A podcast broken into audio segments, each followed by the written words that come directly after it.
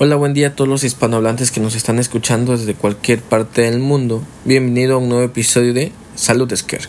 En este nuevo episodio vamos a hablar sobre el cáncer de mama, qué es y sobre distintos datos muy importantes que deben ustedes conocer. Este mes es el mes de octubre rosa. ¿Qué es el cáncer de mama? El cáncer de mama es un proceso oncológico en el cual células sanas, como cualquier tipo de cáncer, se convierten en células malignas. Constantemente nuestras células están, digamos, multiplicándose y al momento de multiplicarse puede existir alguna mutación genética. En el caso del cáncer de mama, esta mutación genética pasa en la glándula mamaria y con el paso de las, de las replicaciones celulares degeneran y se transforman en tumores, proliferando y multiplicándose posteriormente hasta contribuir o construir un tumor. El interior de la mama se compone de una serie de glándulas mamarias de mayor a menor tamaño, conectadas entre sí por conductos finos que son los conductos galactófaros que presentan la apariencia de ramilletes. Ahora, algo muy importante y lo cual lo hemos mencionado en anteriores podcasts como en el capítulo de lactancia materna, si no lo han escuchado vayan a escucharlos, donde el cáncer, la lactancia materna disminuye el riesgo de cáncer de mama. ¿Por qué? El 90% del cáncer de mama se produce principalmente en los conductos lactimíferos y estos, digamos, se alteran cuando no se amamanta adecuadamente al bebé o las mamás no amamantan. Y vamos a platicar un poco más a detalle en los siguientes podcasts sobre los factores de riesgo. Y el 10% restante pues ocurre en conductos terminales de la mama. Ahora, ¿Cómo se desarrolla el cáncer de mama?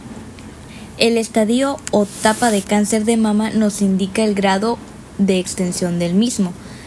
Tenemos diferentes tipos de, de estadios, del 0 al 4. El estadio número 0, las células cancerosas no presentan cáncer invasivo y están localizadas únicamente en el interior de los conductos mamarios. El tumor es un cáncer in situ. En el estadio 2 el cáncer se concreta en un nódulo, o sea, un bultito, en el debe ser un poco inferior a 2 centímetros de diámetro y habitualmente no se extiende aún a otros tejidos fuera de la mama.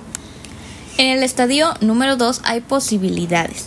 El tumor sigue siendo inferior a 2 centímetros, pero se extiende a los ganglios de la axila, el nódulo ha crecido sin sobrepasar los 5 centímetros con un 50% de probabilidad de haberse extendido a ganglios axilares. En el estadio 3 también hay dos posibilidades. El nódulo no ha, no ha alcanzado aún 5 centímetros, pero se ha extendido ya a las axilas. El tumor se extiende por los tejidos cercanos a la glándula mamaria. En el 4, las células cancerosas se han extendido a otros tejidos y órganos del cuerpo proliferando también en alguno de ellos. Es lo que se conoce con el nombre de metástasis. Y a grosso modo esto es lo que podemos como que o que lo que necesitamos que entiendan ustedes sobre el cáncer. Los estadios, un menor estadio es igual a una mejor probabilidad o una mayor probabilidad de supervivencia al cáncer. Esto es básicamente lo que ustedes tienen que saber. Médicamente existen otras clasificaciones para saber el estadio del cáncer, que nos regimos a través de la American Joint cuando tiene un cáncer y estas nos determinan qué grado de, de cáncer estamos hablando. En cuanto a la metástasis, ¿en qué consiste el proceso de metástasis? La metástasis son grupos de células tumorales que se diseminan por el cuerpo y se alojan en lugares distintos a aquel en que se originó el tumor tanto localizado como metastásico, el cáncer se continúa tratando. La metástasis también tiene clasificación propia. Metástasis linfáticas o ganglionales y estas son alojamientos de células tumorales en ganglios linfáticos, o sea, en los nodulitos linfáticos ahí llegan y se, se digamos se proliferan las células tumorales. Se considera un tipo de enfermedad loco-regional, ya sea, o sea, local y parte regional, absolutamente curable. Metástasis a distancia. Alojamiento de las células en otros órganos o partes del cuerpo, como pulmón, hígado, huesos o cerebro, transportadas por la sangre, que es la vía hemática. Y a grosso modo, pues es el proceso de metástasis. Entre más probabilidades existen de supervivencia si aún no hay metástasis diseminada o, o en muchos órganos del cuerpo. Ahora, vamos a continuar hablándoles sobre un poquito de factores de riesgo sobre el cáncer de mama. Se conocen bien varios factores de riesgo del cáncer de mama. Sin embargo, en la mayoría de las mujeres afectadas no es posible identificar factores de riesgo específicos. Los antecedentes familiares de cáncer de mama multiplican el riesgo por dos o tres veces la probabilidad de tener cáncer. Algunas mutaciones, sobre todo en los genes BRCA1 y BRCA2 y P53, se asocian a un riesgo muy elevado de ese tipo de cáncer. Sin embargo, esas mutaciones son raras y explican solo una pequeña parte de la carga total del cáncer mamario. Por ejemplo, ¿se acuerdan ustedes de la controversial decisión de Angelina Jolie de, de quitarse las mamas porque habían salido positivo a marcadores genéticos para cáncer? Estos eran los marcadores genéticos para cáncer. Los factores reproductivos asociados a una exposición prolongada a estrógenos endógenos como una menarquia precoz, una menopausia tardía y una edad madura cuando el primer parto figuran entre los factores de riesgos más importantes del cáncer de mama.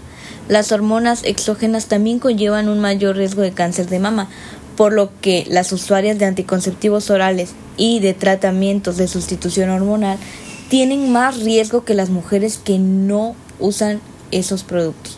La lactancia materna tiene un efecto protector hacia el cáncer de mama. Ahora, eh, muchos estudios concluyen que el 21% de todas las muertes por cáncer de mama registradas en el mundo son atribuibles al consumo de alcohol, el sobrepeso y la obesidad y la falta de actividad física. Esa proporción fue mayor en los países de ingresos altos, en un 27%, y el factor más importante fue el sobrepeso y la obesidad. En los países de ingresos bajos y medios, la proporción de cánceres de mama atribuibles a estos, el factor de riesgo fue de un 18% y la falta de actividad física fue un factor determinante y muy importante en un 10%. La diferente o la diferencia de la incidencia de cáncer de mama en los países desarrollados y los países en desarrollo puede explicarse en parte por los efectos de la alimentación unidos a mayor edad del primer embarazo, el menor número de partos y el acortamiento de la lactancia. La creciente adopción de modos de vida occidentales en los países de ingresos bajos y medios es un determinante importante en el crecimiento y la incidencia de cáncer en estos países. Actualmente se considera que el cáncer de mama tiene un potencial igual al cáncer pulmonar como causa importante de muerte por cáncer entre las mujeres de América. La incidencia de cáncer de mama es de 1 de cada 14 mujeres y aproximadamente 1 de cada 11 mujeres desarrollan cáncer de mama durante algún momento de su vida. Por esto es muy importante que compartas este podcast con todas las mujeres que conozcas, porque si conoces a 14 mujeres, una de ellas puede tener cáncer de mama. De todos los cánceres que afectan a las mujeres, el cáncer de mama constituye el 26% del total. Los últimos 10 años han traído algunos cambios básicos en el concepto y enfoques de la enfermedad maligna de la mama. Entonces, esto fue Salud Scare. Esperamos que haya quedado claro la importancia de prevenir el cáncer de mama. Si tienen dudas, por favor envíenos mensajes directos a través de nuestras redes sociales. Eh, nos encontramos como arroba saludescare en todas las plataformas, Instagram, Facebook y Twitter. Con gusto contestaremos sus mensajes y nos sirve que puedan aclarar algunas dudas y en los siguientes podcasts lo aclaremos mejor o de manera personal. Les recordamos que su salud es muy importante. Esto fue Salud de Hasta el próximo capítulo.